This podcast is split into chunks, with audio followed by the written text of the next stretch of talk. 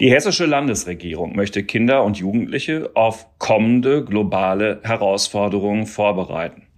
Sie plant die Einführung eines neuen Schulfachs, sowas kommt selten vor, unter dem Namen Digitale Welt. Darüber wollen wir heute reden. Was ist das? An welchen Schulen soll es losgehen? Und warum nicht überall flächendeckend Informatik? Herzlich willkommen zum FAZ Digitech Podcast, liebe Hörerinnen und Hörer. Heute zu einem neuen Schulfach in einer sich verändernden Welt, nämlich zum Schulfach Digitale Welt, mit dem hessische Schülerinnen und Schüler bald konfrontiert sein werden. Und wir haben dazu den kompetentesten Gesprächspartner am Telefon, Alexander Lorz, den Kultusminister des Landes Hessen. Herzlich willkommen, lieber Herr Lorz. Mhm, schönen guten Tag, Herr Knob. Mein Name ist Carsten Knob. Ich bin einer der Herausgeber der Frankfurter Allgemeinen Zeitung. Mein Kollege Alexander Armbruster ist heute leider nicht dabei. In der kommenden Woche dann wieder. Lieber Herr Lorz, nicht alle unsere Hörerinnen und Hörer wohnen in Hessen. Ähm, nicht alle lesen hessische Tageszeitungen. Aber ähm, sehr viele haben Kinder in der Schule oder blicken auf die deutsche Schullandschaft und fragen sich, hm, werden unsere Kinder eigentlich zukunftsfähig ausgebildet? Für diejenigen, die schon davon gehört haben, aber noch mehr für all diejenigen, die vom neuen Schulfach digitale Welt vorher noch nichts wussten, wäre es schön, wenn Sie einfach mal kurz zusammenfassen würden, was denn da eigentlich Neues auf hessische Schulen zukommt. Ja, das mache ich gerne. Ähm, wobei ich äh, hinzufügen will, diese Frage, wie bilden wir unsere Kinder zukunftsfähig aus, ähm, das ist natürlich eine Frage, die sich auch äh, weit jenseits äh, der Grenzen dieses Faches oder anderer Fächer stellt, sondern das ist eigentlich eine Frage, der sich Schule permanent stellen muss. Und Schule verändert sich ja auch permanent. Ähm, klar, wenn man so ein neues Schulfach mal jetzt jedenfalls in die Pilotphase bringt, ähm, das ist schon immer so ein besonderer Markstein. Das passiert nicht alle Tage. Aber die Veränderungen, die in Schule gemacht werden, um äh, die Bildung auch zukunftsfähig aufzustellen, die passieren wirklich alle Tage. Und insofern ist das jetzt nur halt mal ein besonders herausragendes herausragendes Ereignis. Ähm, das verstehe ich auch von der Wahrnehmung her.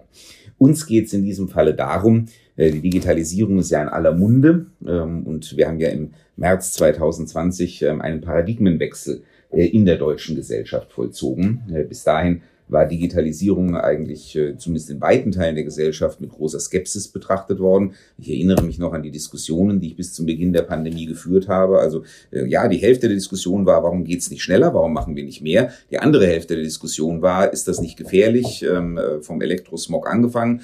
Ähm, können wir unseren Kindern überhaupt schon so früh vor irgendwelche Bildschirme setzen, ähm, verändern möglicherweise die Strahlungen des WLAN ihre Gehirnwellen oder wie auch immer? Das war sehr sehr interessant zu beobachten, dass diese Diskussion, die ja dafür verantwortlich ist, äh, dass Deutschland im Verhältnis zu anderen Staaten, die sich diese Gedanken nicht machen, ähm, in der Digitalisierung deutlich zurück war, mittlerweile aufgeholt hat, aber noch immer hinter vielen Staaten zurückliegt. Ähm, aber die, äh, die ganzen Paradigmen haben sich am 15. März 2020 radikal geändert. Und ähm, plötzlich hat äh, jeder nach Digitalisierung gerufen, weil es auch die einzige Möglichkeit war, mit der Pandemie zurechtzukommen. Dann haben wir uns darauf konzentriert, die ganze Hardware natürlich mit reinzubringen. Das ist auch noch immer im Gange, ähm, die ganzen Strukturen entsprechend aufzubauen. Ähm, ja, und jetzt geht's darum, was machen wir denn eigentlich inhaltlich äh, mit dem, äh, was dieser Digitalisierungsprozess äh, so mit sich bringt. Und da gibt es verschiedene Herangehensweisen. Natürlich gab es auch schon vorher jede Menge Projekte für Medienkunde, Medienerziehung, Medienkompetenz. Das habe ich ja schon in der Schule sogar gehabt. Ja. Genau, also das ist jetzt so betrachtet nichts fundamental. Und, und wäre mein Kollege ähm, Armbruster jetzt mit am Mikrofon, würde der an der Stelle sagen, und du bist ja auch nicht mehr der Jüngste. ja, ich könnte jetzt auch anfangen, von meiner eigenen Schulzeit zu erzählen. Das will ich aber vielleicht lieber bleiben lassen. Ähm, aber ähm, die Frage, die sich uns stellte, war, ähm, okay, wir, wie können wir über das äh, hinaus, was jetzt an ähm, einzelnen Projekten sowieso schon gelaufen ist und noch weiterlaufen soll, ähm, wie können wir das Ganze möglicherweise in einen größeren Zusammenhang einbetten? Und wie können wir vor allen Dingen auch unsere noch nicht ganz kleinen, aber schon die jüngeren Schülerinnen und Schüler da heranführen. Wir haben ja Informatik, Informatik als Wahlpflichtfach, wir haben es natürlich in der Oberstufe. Ähm, also das ist ja gar keine Frage, dass man sich darauf spezialisieren konnte.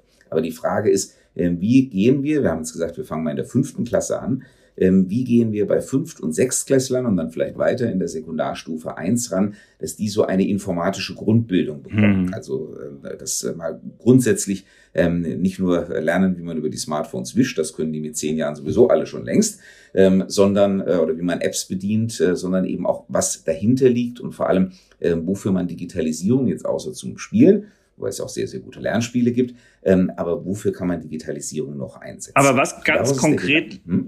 Ist denn dann der Inhalt? Das wirkt ja, wenn man das mal schnell einfach liest, so ein bisschen kryptisch. Ne? Da wird, soll Informatik mit ökonomischer und ökologischer Bildung verknüpft werden. Und die hessische Digitalministerin Sinemus, mit der Sie das zusammen vorgestellt haben vor ein paar Tagen, die hat ein Beispiel genannt, dass man da immerhin, würde ich jetzt mal sagen, das Programmieren eines Mähroboters lernen soll, der dann den Rasen kürzt, die Krokusse aber stehen lässt. Beschreiben Sie es doch mal mit Ihren eigenen Worten, was auf die Schülerinnen und Schüler da so zukommt. Hm, wenn Sie mir noch drei Sätze ja. gestatten, um einfach die drei Bausteine äh, zusammenzubinden. Also wir haben diesen ähm, quasi diesen Medienbaustein, ähm, der auch jetzt schon in der Schullandschaft verankert ist. Wir haben im Bereich ähm, ökologische Erziehung, Umweltbildung, äh, haben wir beispielsweise sowas wie Bildung für nachhaltige Entwicklung. Ja. Das ist auch ein Baustein, der schon existiert, äh, der an vielen Schulen praktiziert wird. Und natürlich gilt das gleich auch für die ökonomische Bildung. Und ich äh, äh bringe jetzt gerade ähm, äh, diese Woche habe ich äh, in den Hessischen Landtag den äh, Entwurf der Schulgesetznovelle eingebracht. Ähm, und da werden wir zum Beispiel Finanzbildung und Verbraucherschutz auch als neue Querschnittsthemen im hessischen Schulgesetz verankern. Mhm. Und meine Überzeugung ist, ähm, dass diese drei Dimensionen ähm, die sind, die auf absehbare Zeit für die nächsten 10, vielleicht 20 Jahre äh, die gesellschaftlichen Entwicklungen bestimmen werden. Äh, wir müssen äh, die Grundlagen unseres Wohlstands weiterhin erhalten. Das wird gar nicht so einfach werden. Also wir brauchen die ökonomische Basis. Wir müssen das in einer nachhaltigen Form tun, damit wir unseren Planeten nicht ruinieren. Das ist die ökologische Seite. Und ähm, gleichzeitig müssen wir mit der Digitalisierung einerseits fertig werden, aber andererseits bietet sie uns eben auch tolle Chancen, äh, genau diese Probleme zu lösen. Und deswegen ist die Idee, das zusammenzudenken und das von vornherein in einem Fach zusammenzubringen, äh, was dann auch im Unterschied zum klassischen Informatikunterricht die Folge haben soll, dass das eben nicht nur was für ähm, der Professor Meinl vom Hasso-Plattner-Institut in der Pressekonferenz. Der war auch dabei, ne? genau. Frau Sinemus genau. und Herr Meinl, genau. Mhm. Genau. Und äh, ich habe mal den Begriff der Technik-Nerds gebracht, der Angehenden. Ich meine, das sollte man vielleicht bei Zehnjährigen noch nicht so sagen.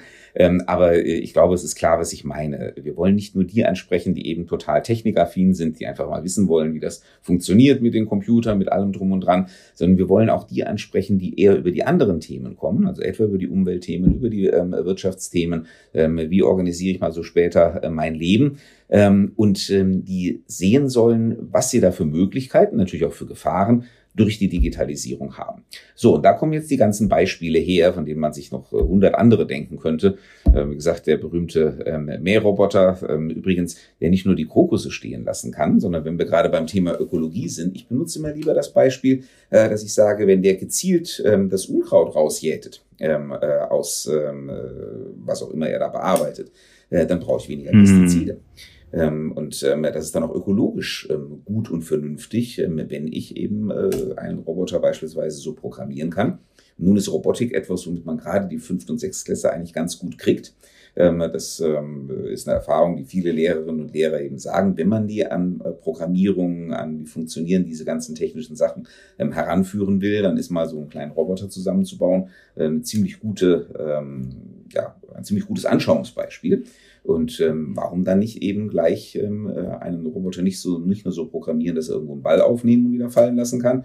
Ähm, das wäre ja auch so ein klassisches Beispiel, sondern dass man eben auch gleich einen praktischen Anwendungszweck mhm. erkennt. Das heißt, Sie müssen jetzt ganz viele Fischertechnik-Baukästen anschaffen, ohne dass wir hier Schleichwerbung betreiben wollen oder irgendwas Vergleichbares, weil mit den Materialien, die in der Schule mit Schere und Papier zusammen zu basteln sind, kann man sowas ja nicht erreichen. Also ein bisschen in Ausstattung investieren müssen Sie da ja schon auch. Das wird sicherlich auch erforderlich sein, wobei Sie sich wundern würden, glaube ich, wie viele solcher Baukästen in unseren Schulen im Moment schon mhm. Einsatz sind.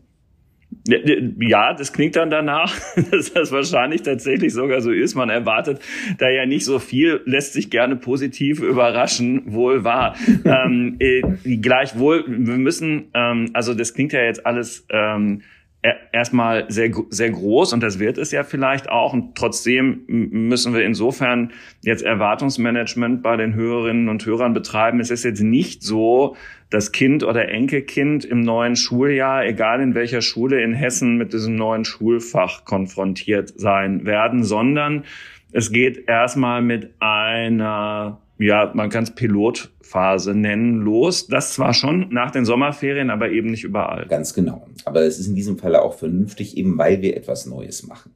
Ähm, weil wir eben nicht einfach, ich sag mal, ein klassisches Fach, und Informatik ist jetzt fast auch schon irgendwo ein klassisches Fach äh, geworden, ähm, weil wir ähm, das äh, sozusagen äh, nicht einfach in gewohnten Bahnen starten, ähm, sondern weil das natürlich auch einen äh, gewissen experimentellen Charakter hat, jedenfalls am Anfang.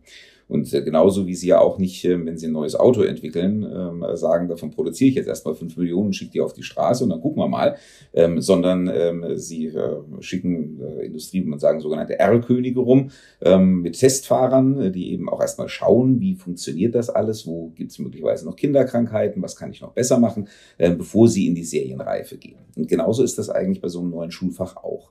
Also wir haben zwölf Pilotschulen ähm, die äh, übrigens zu finden kein Problem war. Also äh, die Schulen, die Lehrerinnen und Lehrer, die Schülerinnen und Schüler äh, sind, glaube ich, ganz Konnten die sich bewerben ähm, oder wie sind die, wie, wie ist sozusagen diese Grundgesamtheit, aus der sie auswählen konnten, zusammengekommen? Nein, für diesmal noch hm. nicht, ähm, weil wir auch das Ganze jetzt relativ kurzfristig, sobald wir halt ähm, von der pandemischen Entwicklung in der Lage waren, dass wir sagten, wir können das jetzt starten. Ähm, da war bis zum neuen Schuljahr nicht mehr so viel Zeit und deswegen haben wir diese Schulen gezielt angesprochen, weil wir auch äh, wissen, welche unserer Schulen gerade im Bereich Digitalisierung schon weit vorne dran sind, ähm, welche im Bereich Bildung für nachhaltige Entwicklung oder eben diesem anderen Bereich Verbraucherbildung engagiert sind. Und ähm, die haben wir gezielt angesprochen. Wir hätten aber auch noch viel mehr finden können. Äh, aber wir haben jetzt mal gesagt, zwölf ist eine gute Zahl äh, zum Starten. Äh, für nächstes Jahr, wenn es um die Erweiterung dann zu einem richtigen großen Schulversuch geht, dann werden wir sicherlich auch eine Art von Bewerbungsverfahren haben. Also wir haben ähm, Schulen, ähm, die über Hessen ziemlich verteilt sind, von Bad Nauheim über Eschwege, Frankfurt, Friedrichsdorf, Groß-Gerau, Hanau, Kassel, Marburg ähm, ist an alle Himmelsrichtungen äh, gedacht und ich bin mir sicher, dass. Genau, an alle Himmelsrichtungen, übrigens auch an alle Schulformen. Also wir haben bewusst auch gesagt, das ist jetzt kein Projekt, äh, wie vielleicht jemand denken sollte, nur für den gymnasialen Bildungsgang oder so, sondern es ist uns wichtig, dass alle dabei sind. Was man ja, wenn man in der Mittelstufe damit loslegt, eben ab der fünften Klasse auch ohne weiteres hinbekommen kann. Genau. genau. So, ähm, also Sie führen das jetzt ein und dann, dann gibt es diese Pilotphase und wie bekommen Sie jetzt mit, ob das ein Erfolg ist oder nicht? Also wir werden das natürlich eng begleiten. Äh, wir sind sehr gespannt auf die Rückmeldungen der Schulen. Ähm, wir lassen das Ganze aber auch ähm, wissenschaftlich begleiten von der Goethe-Universität äh, in Frankfurt. Und äh, darüber hinaus gibt es ja auch die Zusammenarbeit mit dem Hasso-Plattner-Institut, mit dem gemeinsam wir ja auch etwa jetzt diese erste Handreichung entwickelt haben. Ähm, und dann sind wir mal sehr gespannt, was wir da zurückgemeldet bekommen. Ich ähm, bin mir aber ähm, eigentlich sehr sicher, dass wir mit der Idee ähm, auf dem richtigen Weg sind. Dass das wirklich zukunftsweisend ist, diese drei Dimensionen zusammenzubinden. Und wie man das dann konkret in Unterricht übersetzt, das ist jetzt äh, die spannende Herausforderung. Aber ich glaube, da werden uns die zwölf Schulen ähm, auch ähm, wirklich gutes Anschauungsmaterial liefern. Die Universität, das Institut werden sicherlich ihren Teil dazu beitragen. Und dann werden wir jetzt mal die nächsten zwei Jahre, sage ich äh, mal, mal so aus der Hand, damit verbringen, das weiter zu optimieren, zu schärfen und auszubauen. Und dann kommen wir in die Phase, wo wir ähm, entscheiden müssen, wie wir das möglicherweise als Regelangebot ausrollen. Mhm. Sie hatten in der Pressekonferenz schon gesagt, also da haben Sie das Wort mittelfristig genutzt. Ähm, nach der Evaluation haben Sie jetzt zwei Jahre für ähm, genannt. Ähm, wird entschieden, ob und in welcher Form das Fach mittelfristig im Regelunterricht eingeführt werden könnte. Das heißt, bevor alle hessischen Schülerinnen und Schüler damit konfrontiert sind, werden wahrscheinlich so, sagen wir mal, fünf Jahre vergehen oder ist das zu lang? Also wir werden natürlich, wenn es sich als so positiv herausstellt, wie ich mir das erhoffe, werden wir es natürlich versuchen, nach Kräften zu beschleunigen. Auch dafür ist ja diese Vorbereitungsphase jetzt da, dass wir uns jetzt die nächsten ein bis zwei Schuljahre auch äh, gut darauf vorbereiten können, dass wir die Fortbildungsangebote für die Lehrkräfte ähm, aufbauen und ausweiten können. Das ist ja dann auch äh, die erste Voraussetzung dafür, um das flächendeckend anbieten zu können. Ähm, aber ja, ich glaube, fünf Jahre von jetzt dann gerechnet wäre ein realistischer Zeithorizont. Was schneller geht, äh, ist mir hoch willkommen. Ähm, aber am Ende kommt es ja auch nicht dann jetzt auf ähm, ein Jahr früher oder später an, sondern es kommt darauf an, dass jetzt losgeht, ähm, dass wir schauen, ähm, ist diese Idee tragfähig, ähm, äh, ist, ähm, äh, können wir dieses Fach als einen zentralen Baustein für eben diese Zukunftsbildung unserer jungen Menschen ähm, etablieren, hält es das, was wir uns davon versprechen? Und dann äh, werden wir die Umsetzung schon professionell handhaben. Sie hatten auf der äh, äh, einführenden Pressekonferenz auch eine Schulleiterin äh, zu Gast, nämlich aus der Freiherr vom Stein Schule aus Hünfelden. Und ähm, die Schulleiterin Judith Lehnert hatte äh, dann gesagt, dass das eine kooperative Gesamtschule übrigens, drei Lehrer in sechs Klassen das neue Fach unterrichten werden. Also mhm. ne, immerhin, es sind dann gleich mehrere Klassen an dieser Schule, drei Lehrer. Welche Qualifikationen erhoffen und erwarten Sie denn bei den Lehrern, die das übernehmen? Also kommen die dann in der Regel zum Beispiel aus dem POVI-Unterricht äh, wegen der ökonomischen Bildung oder aus der Biologie wegen der ökologischen oder aus der Informatik und die ähm, lernen dann sozusagen das, was sie jeweils an Bausteinen brauchen für das neue Fach, dann links und rechts dazu oder wie hat man sich das vorzustellen? Ja, so wird das auf jeden Fall jetzt am Anfang sein. Äh, und das ist natürlich auch ein besonderer Reiz äh, dieses Faches, ist sein interdisziplinärer Ansatz. Das heißt, man kann sich ihm eben auch aus verschiedenen Disziplinen nähern, äh, muss aber natürlich dann in anderen Disziplinen auch jedenfalls solide Grundkenntnisse mitbringen. Ähm, äh, und äh, vor allem, äh, was ich äh, immer so neudeutsch als das äh, dynamische Mindset bezeichne, also einfach die Aufgeschlossenheit auch gegenüber digitalen Problemlösungsstrategien. Das ist also nichts, ähm, was man jetzt jedem irgendwie so zwangsweise äh, oktroyieren kann, nach dem Motto, du machst jetzt mal eine Fortbildung und dann musst du das unterrichten können, ähm, sondern äh, wir brauchen da schon äh, Menschen, äh, die das Interesse, die auch ein bisschen die Affinität mitbringen, die wir dann natürlich genau in den in Fächern oder in den äh, Bereichen, äh, die ihnen noch fehlen von ihrer ursprünglichen Expertise her, ähm, entsprechend fortbilden müssen. Aber äh, die Reaktionen jedenfalls aus diesen Pilotschulen haben wir schon gezeigt, also irgendwie diese Menschen zu finden, scheint überhaupt kein Problem zu sein ähm, weil es einfach so spannend ist, so innovativ ist und ähm, weil ähm, es ganz viele Menschen gibt, ähm, die sich freuen, äh, sich damit etwas Neuem zu beschäftigen und auch an der Entwicklung von etwas Neuem teilzuhaben. Und ja, das können Informatiklehrkräfte sein, jetzt in Hünfelden-Daubern, weil Sie es angesprochen haben, hatte die Schulleiterin auch gesagt, dass zwei von den drei Lehrkräften ähm, äh, aus mhm. der Informatik kommen. Äh, das haben wir aber nicht überall, weil wir haben ja einfach nicht genug Informatiklehrkräfte. Sie wissen selbst, die äh, Industrie sucht händeringend überall äh, IT-Fachkräfte. Ähm, und ähm, natürlich haben wir auch einfach nicht genug äh, Menschen, die Informatik auf Lehramt studieren und dann in die Schule gehen. Ähm, äh, da äh, sind wir auch in einem harten Konkurrenzkampf natürlich mit der Wirtschaft. Diese Leute sind im Moment sehr, sehr nachgefragt. Aber Hühnfelden-Daubon, die Freie vom Steinschule, hat zwar Informatiklehrkräfte, die da reingehen, aber ja, man kann natürlich auch aus den Naturwissenschaften kommen, das dafür prädestiniert und aus dem gesellschaftswissenschaftlichen Bereich mhm. auch. Also das ist ähm, wirklich eine Offenheit ähm, äh, gegenüber sehr vielen Disziplinen. Ähm, und äh, dann muss man halt ähm, sozusagen das investieren, um diese interdisziplinären Ansatz auch vernünftig aufbauen zu können. Was ja überhaupt jeder in seinem Beruf machen sollte, sich da in dieser Hinsicht interdisziplinär genau. weiterbilden. Das aber nur mal so am Rande. Genau. Sie haben ähm, das schon jetzt äh, ein wenig mit angesprochen. Äh, das Thema Informatik, Informatikunterricht und äh, geht das, was da jetzt neu vorgestellt worden ist, denn eigentlich weit genug? Denn natürlich, ähm, zum Glück gibt es im Hessischen Landtag auch eine Opposition, zum Beispiel die FDP oder die SPD. Und die haben natürlich darauf reagiert, auf das, was sie da vorgestellt haben. Und ähm, aus der FDP-Fraktion im Landtag zum Beispiel hieß es, dass man eher enttäuscht sei, also ganz besonders die Hoffnung darauf, dass Informatik nun endlich flächendeckend und verpflichtend gelehrt werde, sei enttäuscht worden. So. Und ähm, ist das, was Sie eben gerade sagten, lieber Herr Lorz, dass Sie schlicht und einfach die Lehrer nicht finden, die sie dafür bräuchten, um das einzuführen, schon der wesentliche Grund dafür, warum es so ist, wie es ist?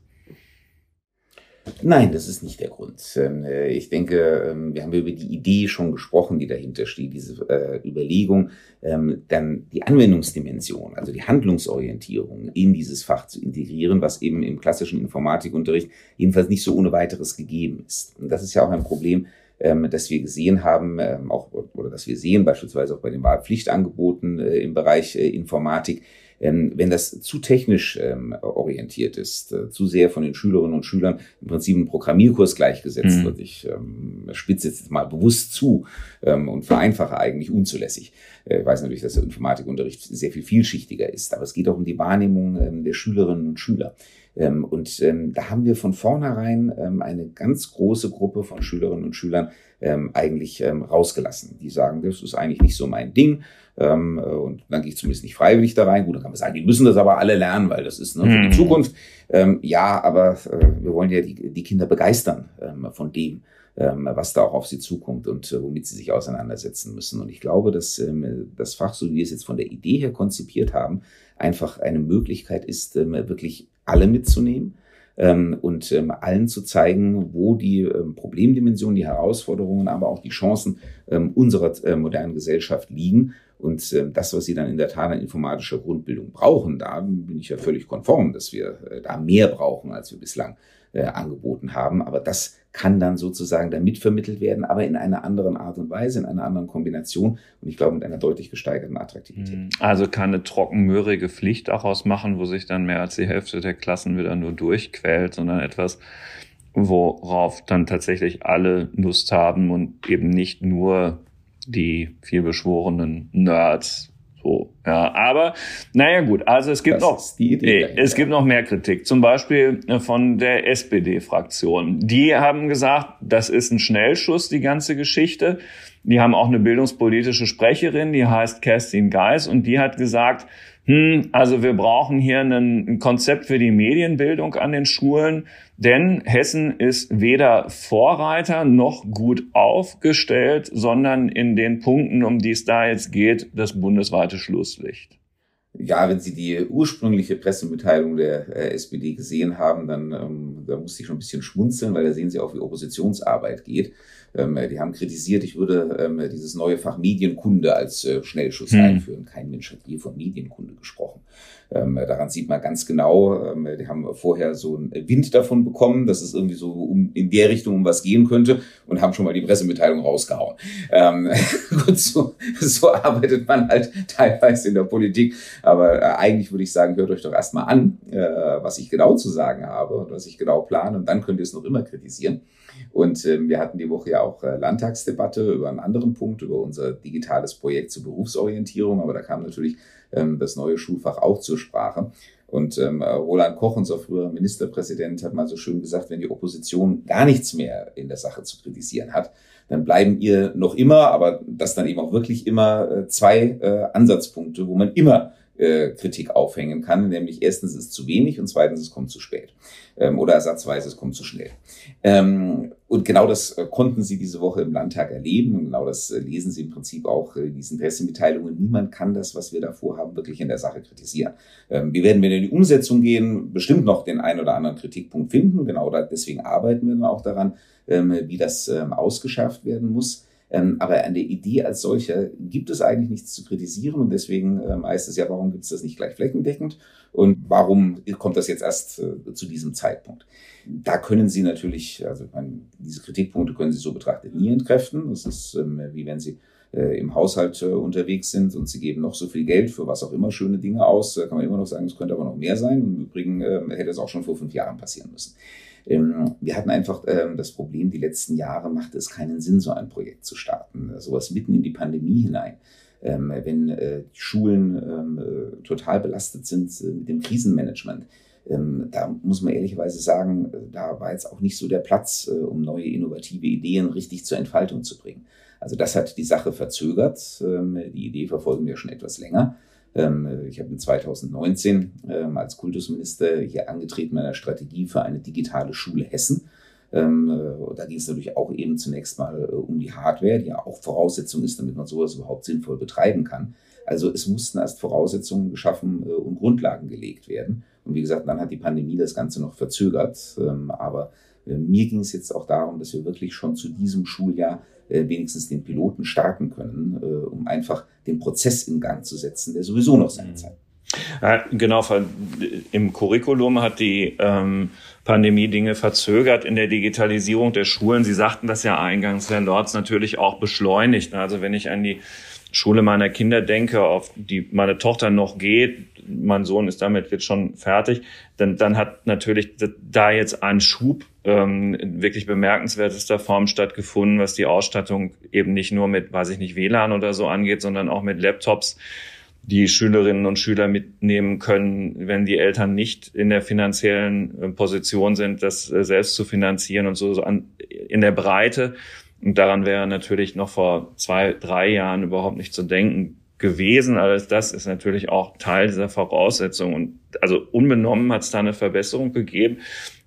So, gleichwohl, ähm, Jetzt lassen wir die Parteien im Landtag mal wieder außen vor. Ich habe hier noch was liegen von der Gesellschaft für Informatik. Die haben sich irgendwann im März in der Studie mal angeguckt, wie ist das denn eigentlich mit der Informatik in den Bundesländern? Und ähm, jetzt lebe ich ja in Hessen und, und sehe, dass Hessen rot eingefärbt ist, ähm, was in dem Fall kein gutes Zeichen ist aus der Sicht der Gesellschaft für Informatik, weil nämlich Kollegen aus den Kultusministerien aus anderen Ländern von Ihnen ganz offensichtlich mit dem Thema Pflichtfach Informatik, das war halt eben so ein bisschen die Benchmark hier für, für diese Gesellschaft für Informatik, wenig erstaunlich, dass die da etwas anderer Meinung sind. Also in Mecklenburg-Vorpommern zum Beispiel lerne ich hier, ist es Pflichtunterricht in allen Jahrgangsstufen ab Klasse 5. Er, äh, in, in Sachsen, das Ministerium hat, ist, ist wohl auch recht weit und ähm, auch aus Nordrhein-Westfalen, Baden-Württemberg sind grün eingefärbt, Bayern. Also kurzum, ähm, die Zurückhaltung, was das angeht, ist in Hessen am größten. Aber also stört Sie nicht oder es ist, Sie, Sie sind überzeugt, dass wir da auf dem richtigen Weg sind hier in der Mitte Deutschlands?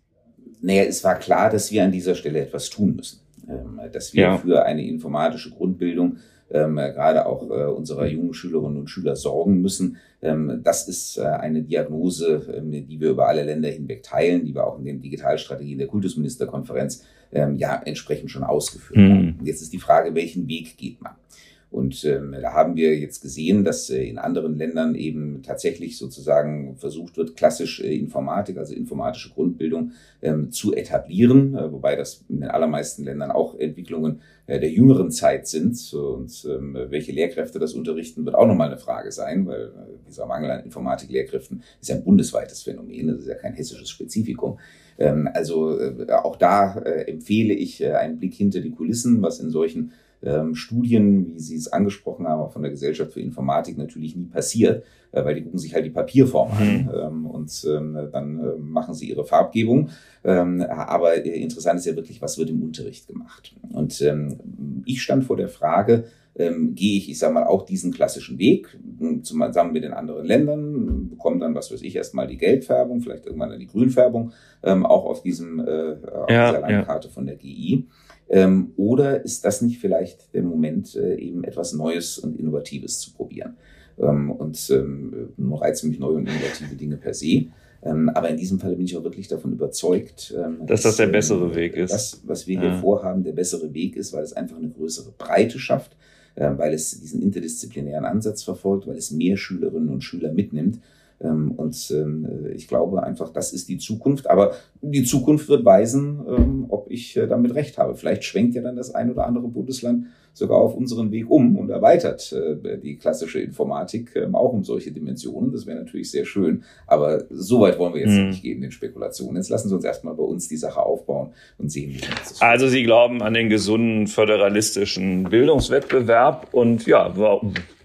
Warum nicht? Ähm, äh, das, es wäre ja schön, wenn, wenn das alles so funktionieren würde, wie, wie Sie sich das da jetzt überlegt haben. Die äh, schon erwähnte Schulleiterin, Frau Lehnert, ähm, hat auch konkrete Projekte genannt. Ähm, nämlich, jetzt muss ich mal kurz gucken, die haben offenbar Schulhühner. Ähm, genau, die mit Hilfe. Wenn man zu der Schule kommt, sieht man rechts den, äh, den Hühnerstall oder das Gehege und da laufen die also wirklich rum. Man wird also gar kein. Sie kennen den schon. Okay, also da, das, ja, das, das, das läuft nämlich, darauf läuft nämlich gleich auch die Frage hinaus. Also kurzum, diese Schulhühner sollen mit einer solarbetriebenen Klappe durch ihr Hühnerhaus spazieren können und dann haben die auch noch eine schuleigene Streuobstwiese ähm, wo es beim Insektenzählen möglich werden soll, Sensoren so pro zu programmieren, dass nur Schmetterlinge erkannt werden. So, kurzum, haben Sie sich vorgenommen, dass wenn solche Projekte dann mal fertig sind, sich das mal anzuschauen in diesen Pilotschulen? Also können die damit rechnen, dass nicht nur äh, Evaluatoren oder wie auch immer man dieses ähm, Wort nennen, äh, also die Menschen, die mit der Evaluation des Projekts betraut sind, sondern haben sie vor, das auch selber recht eng zu begleiten und immer wieder mal vorbeizuschauen und zu gucken, was da so geht und ob die Krokusse noch stehen? Davon können Sie aber okay. ganz sicher ausgehen. Also ich finde das faszinierend. Ich, ähm, das ist auch, wenn Sie so wollen, so ein bisschen mein Baby. Ähm, und ähm, natürlich ähm, will ich das äh, eng mitverfolgen. Ähm, und äh, die Schulen wussten aber auch, glaube ich, äh, genau, worauf sie sich da einlassen und dass sie dann ähm, im Laufe des nächsten Schuljahres ähm, mal an der einen oder anderen Stelle mit einem Ministerbesuch rechnen müssen. Ich glaube, ehrlich gesagt, die freuen sich. Hm, und ich vermute, Frau Sinemus hat auch Lust dazu und kommt im Zweifel auch mal mit wenn Sie sie auf der Pressekonferenz erlebt haben. Sie ist ja, ähm, hat ja auch mal Lehramt studiert, also auch äh, Examen gemacht, ähm, bevor sie in andere Bereiche gegangen ist. Und irgendwo ist dieses Lehrergehen äh, auch noch immer äh, bei ihr drin. Und das merkt man ganz deutlich, wenn sie über diese Dinge redet. Man hat äh, das Gefühl, sie würde sich selbst am liebsten vor eine Klasse stellen und direkt loslegen mit dem Unterricht. Mm. Ja, wir hatten sie hier auch neulich im Digitech-Podcast, also ihre Kollegin Sinemus, ähm, da ging es um die KI-Strategie des Landes Hessen. Die letztlich fügt sich das ja alles in, in eine digitale Gesamtstrategie ein, wo alle deutschen Bundesländer natürlich Fahrt aufnehmen müssen. Ähm, aber man soll ja nicht nur meckern, es ist ja auch schön, wenn man mal über einzelne Bausteine hier reden kann. Ja, genau deswegen haben wir das ja auch ähm, eng äh, gemeinsam mit dem Digitalministerium entwickelt. Also, wenn Sie so wollen, ist das ein, äh, auch ein durchaus persönliches Projekt von äh, mir und Frau Sinemus. Also, es soll ja nicht immer nur heißen, dass wir Journalisten nur Lust daran haben zu berichten, wenn irgendwas scheitert. Ich äh, kann einfach mal sagen, ähm, good luck. Ähm, äh, für die Schülerinnen und Schüler wäre es ja toll, wenn man an der Stelle weiterkommen würde. Wichtig ist es allemal. Ganz herzlichen Dank für Ihre Zeit, ähm, lieber Herr Lorz. Ich weiß, dass ich Sie im Hessischen Landtag erreicht habe. Ähm, es ist Sitzungswoche. Äh, Sie müssen äh, auch wieder ins Plenum äh, zurück. Das soll an uns nicht scheitern. Ähm, Und ähm, genau, bis zum nächsten Mal auch, liebe Hörerinnen und Hörer, hier bei uns im FAZ Digitech Podcast. Wenn Sie sich laufend über das digitale Geschehen in Deutschland und der Welt informieren möchten, empfehle ich Ihnen auch unsere FAZ Digitech App, die Sie in allen App Stores finden. Und natürlich gibt es dort auch alle Podcasts zum Nachhören. Bleiben Sie gesund. Bis bald. Tschüss.